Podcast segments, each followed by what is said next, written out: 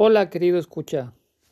Me he retrasado a nuestra cita que pretendo que sea semanal, porque me perdí en el laberinto, buscando una luz de esperanza,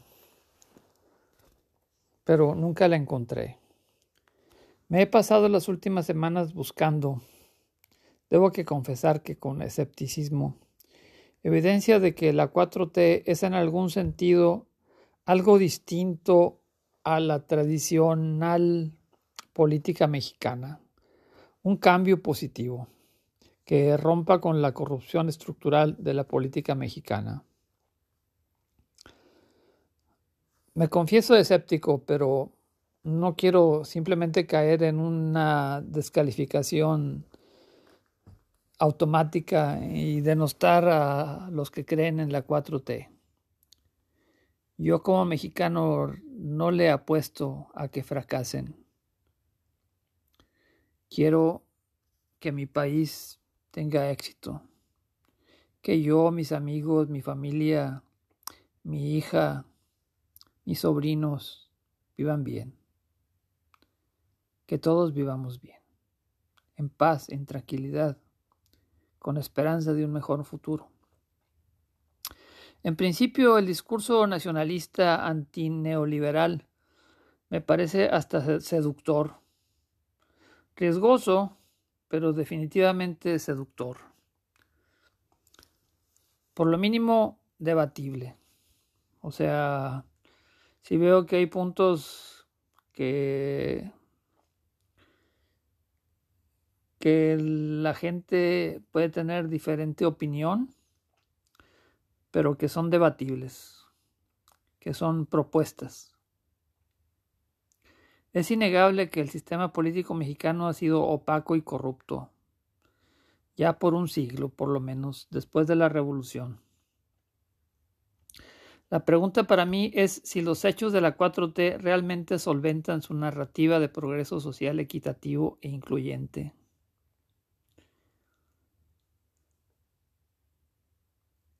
Quisiera que así sea.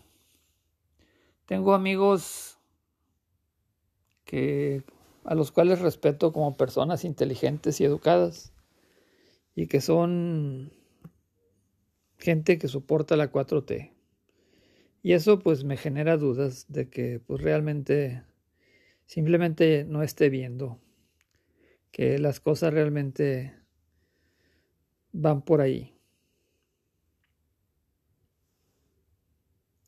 En este episodio trataré de presentar lo que yo entiendo de las posturas y los logros de la 4T y algunos comentarios sobre los mismos.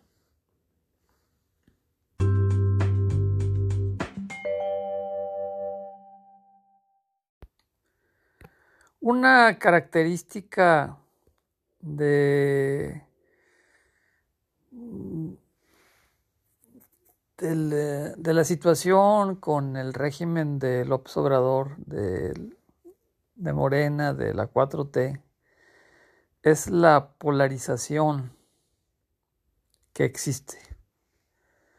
En términos de López Obrador, eh, entre el pueblo y el, el conservadurismo, entre chairos y fifís una polarización a la que le parece, parece que le apuesta López Obrador y que se ve como, como un riesgo de una situación que puede ir de, de mal en peor y puede terminar muy mal pero no sé qué es primero, si primero es el huevo o si primero es la gallina. En la conferencia de prensa mañanera del 14 de noviembre de 2022,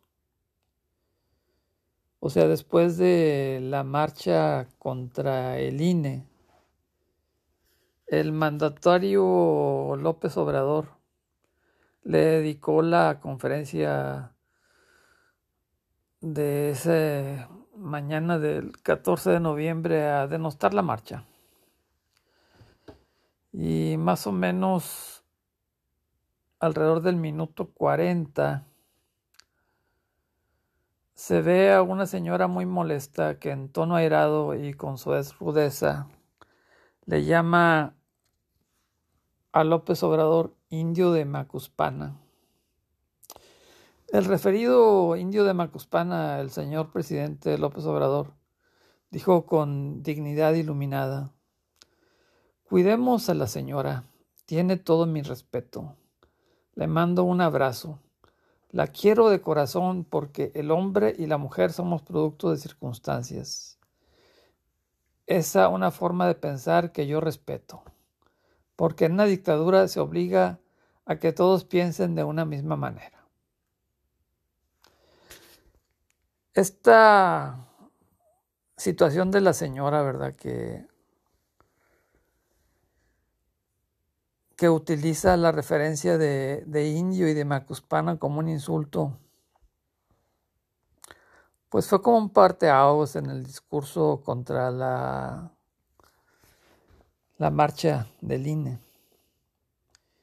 Y muestra, por un lado, que por lo menos algunas de las gentes que fueron a la marcha no sabían por qué estaban ahí. que tienen una noción vaga, indefinida de que, de que López Obrador este, no está haciendo las cosas bien, que de alguna manera presenta, es una amenaza de algún tipo, pero no tienen muy claro en qué consiste esa, esa amenaza.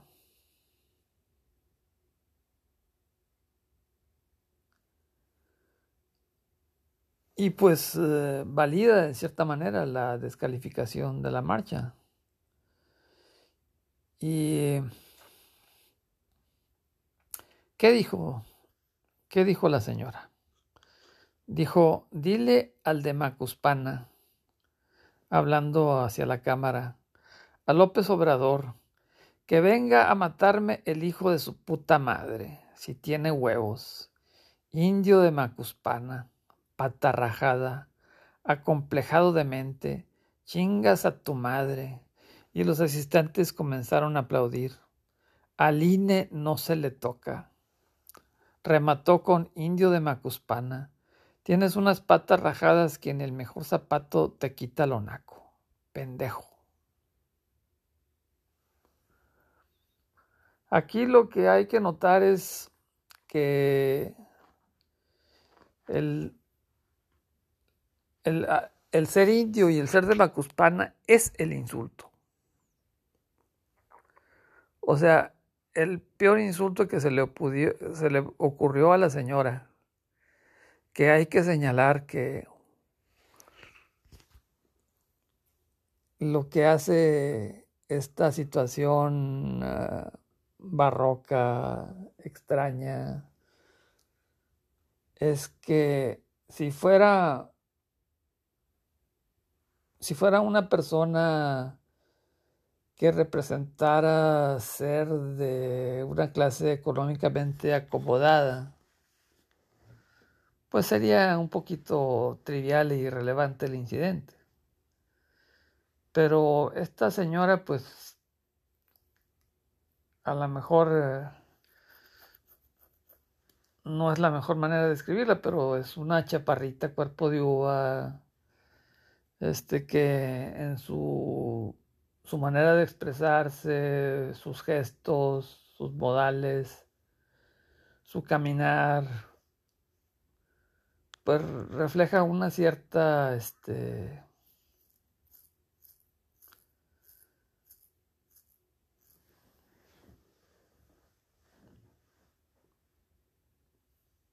una cierta humildad económica. O sea, da, la apariencia de ser una persona de clase de clase baja, clase media baja, y al acusar a López Obrador de, de, de, de pata rajada, que ni los zapatos le quitan lo naco, pues es un poco como escupir al cielo. Y valida, valida la aserción de, de López Obrador de que la gente fue confundida a hablar contra él. Luego de, de la conferencia de prensa, luego de que se exhibiera este video, la señora este,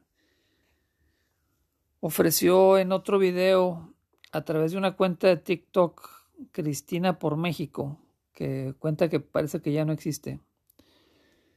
Se vio un material donde la chaparrita Cuerpo de Uva agradece a quienes la apoyan y ofrece disculparse con sus campesinos y campesinas de México, especialmente en Tabasco y Macuzapana.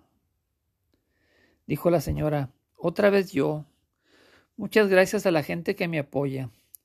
Estoy en deuda y apenada porque mis comentarios hacia el presidente López Obrador no cambian.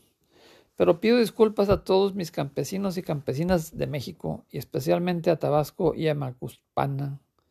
Yo sé que ustedes también allá luchan día a día y yo generalicé equivocadamente.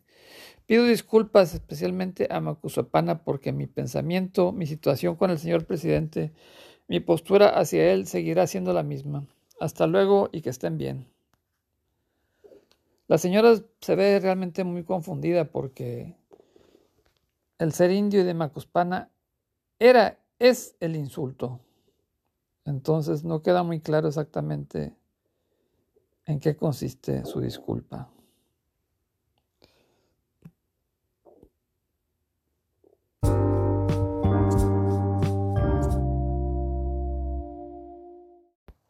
El 27 de noviembre del 2022, el régimen de la 4T organizó una marcha o contramarcha en el que además eh, se adelantó el,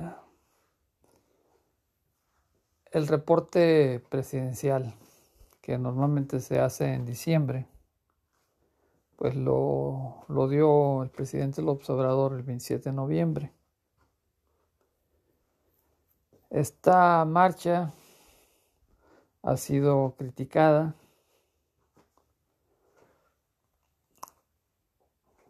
Y este me parece muy pues muy característico de la discusión los términos en los que se discute la validez de esta marcha. Hay evidencias que inclusive no, o sea, lo, lo interesante es que para mí es que a pesar del discurso morenista, de la no corrupción, del nuevo sistema, pues se utilizan las, tácticas y los procedimientos del PRI, que el PRI utilizó por, por decenas por todo un siglo. Pero por otro lado, pues ¿por qué no, por qué nos sorprendemos? No tiene nada sorprendente que los operadores políticos del régimen morenista que fueron formados, entrenados, en las prácticas priistas y neopriistas, pues no tiene nada de raro que pongan en práctica lo que se les enseñó a hacer. Que se establezcan cuotas y mecanismos para controlar quién va, quién no va. Que a pesar de, un discurso de austeridad republicana, se asignan recursos del orden de 1.500 millones de pesos a, a una fiesta. Desde un punto de vista táctico, pues me parece natural que si hay una marcha y el gobierno siente que tiene una capacidad de convocatoria superior, pues que aplique su músculo. Y es evidente que para López Obrador esto no es corrupción. El manejarse como el partido de Estado y utilizar los recursos del gobierno para apoyar al partido, para López Obrador no es corrupción, es simplemente parte de la lucha. Porque, de acuerdo a sus propias expresiones, todas las instituciones que existen son vestigios de un pasado neoliberal. Y aunque López Obrador es el presidente de la República, él se ve a sí mismo como un opositor en campaña. Un opositor en campaña contra el poder. Y de hecho así lo ven sus seguidores. Y aunque mucha gente este, está decepcionada del gobierno, el apoyo a López Obrador pues es firme.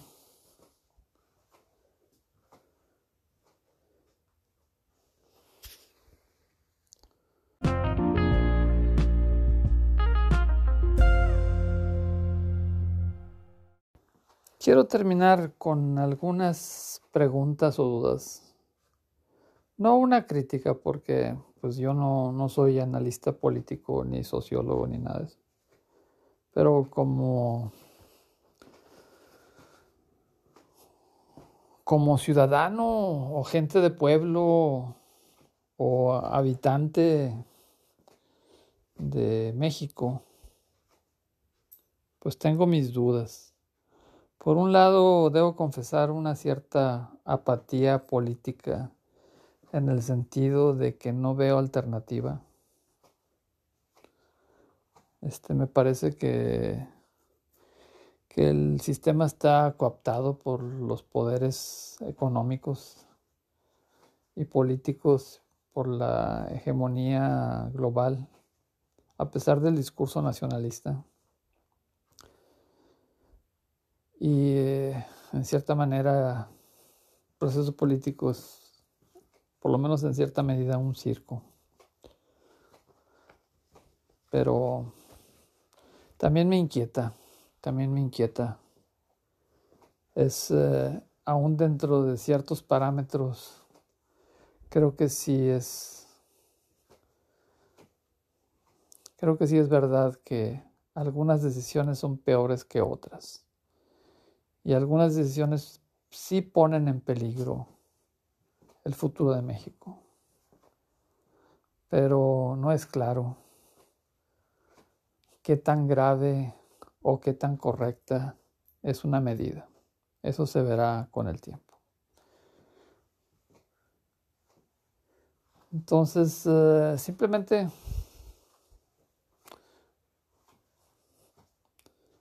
sin ningún orden, más o menos mis inquietudes en términos de lo que el mismo López Obrador promociona como sus, eh, sus puntos, en parte viendo la lista de, de los, los que él llama los 100 logros de su mandato y a los proyectos a los que él le ha dado prioridad el aeropuerto, el tren Maya, la refinería de Dos Bocas, la compra de la refinería en Estados Unidos. la política energética, la promoción de la Comisión Federal de Electricidad, la marcha atrás hacia lo que se había hecho en términos de promocionar fuentes de energía alternativas.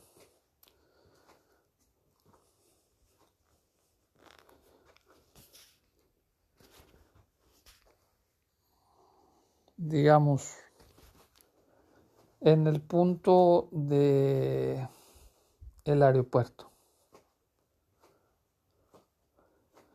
Se había hecho o había una inversión ya ineludible de 300 mil millones de pesos que se tiró a la basura, que se descartó. Y esos 300 mil millones de pesos estaban construyendo un aeropuerto que por lo menos en diseño iba a ser eh, de los más importantes del mundo, con del orden de 90 puertas para entradas y salidas de aviones. Y eso se cambió por un proyecto que requiere el manejo coordinado de tres aeropuertos y invertir en un aeropuerto nuevo que tiene menos de 10 puertas y que por cuestiones eh, eh, logísticas y de la ubicación del aeropuerto tiene ciertas limitaciones. Total que este se canceló algo que ya se había invertido sin realmente ofrecer una solución. Este, si esto es correcto o incorrecto, para mí es, es una duda, una pregunta, una pregunta abierta. El tren Maya, las intenciones la intención suena buena. El, sur de México es una parte de México que está subdesarrollada, en el olvido, donde viven los grupos con mayor, eh, las poblaciones con mayor marginación, y activar económicamente esa zona, pues es algo, es algo que realmente se debe hacer. La pregunta es si el tren Maya es la manera de hacerlo. Y a pesar de, un discurso de, de democracia, de consultar al pueblo, aparentemente el tren Maya se ha hecho contra viento y marea, sin planeación, contra la voluntad de los grupos afectados. Eh, poniendo en riesgo la integridad ecológica del, sistema de la península de Yucatán y sin ninguna planeación. Los estudios de impacto ambiental se hacen eh, sobre la marcha después de que las obras ya están empezadas y la falta de planeación es evidente por los continuos cambios de ruta que por distintos motivos se han tenido que hacer y por inclusive la salida de uno de los contratistas que abandonó por la imposibilidad de cumplir en tiempo y forma. Este, eso, otra pregunta. Otra duda que tengo es, a pesar de un discurso que denosta el uso del ejército por parte de, de Calderón, el presidente Calderón, y a pesar de una política de abrazos, no balazos, por razones que son cuestionables y discutibles, la presidencia de López Obrador depende del ejército para muchas cosas que por lo menos en principio se salen de la esfera de lo que debería manejar el ejército. Otra duda. A pesar de un discurso de transparencia, uno de los proyectos de López Obrador es la Universidad Benito Juárez para educar a los pobres.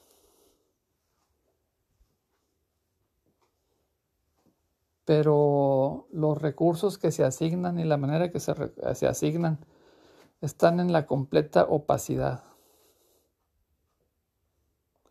Nadie sabe ni siquiera cuántos maestros tienen o qué recursos tienen o cómo se aplican o cuáles son los planes. No hay información. Y así muchas cosas. Hay una, discusión en el CONACIT entre algunos de los científicos, en particular el, el doctor Lascano ha sido un crítico este, muy, muy vocal. Y la posición oficial de, de la ciencia antineoliberal y de promover las eh, epistemologías no hegemónicas tradicionales. Otra pregunta. Por favor, ayúdenme a entender qué está pasando con este México nuestro.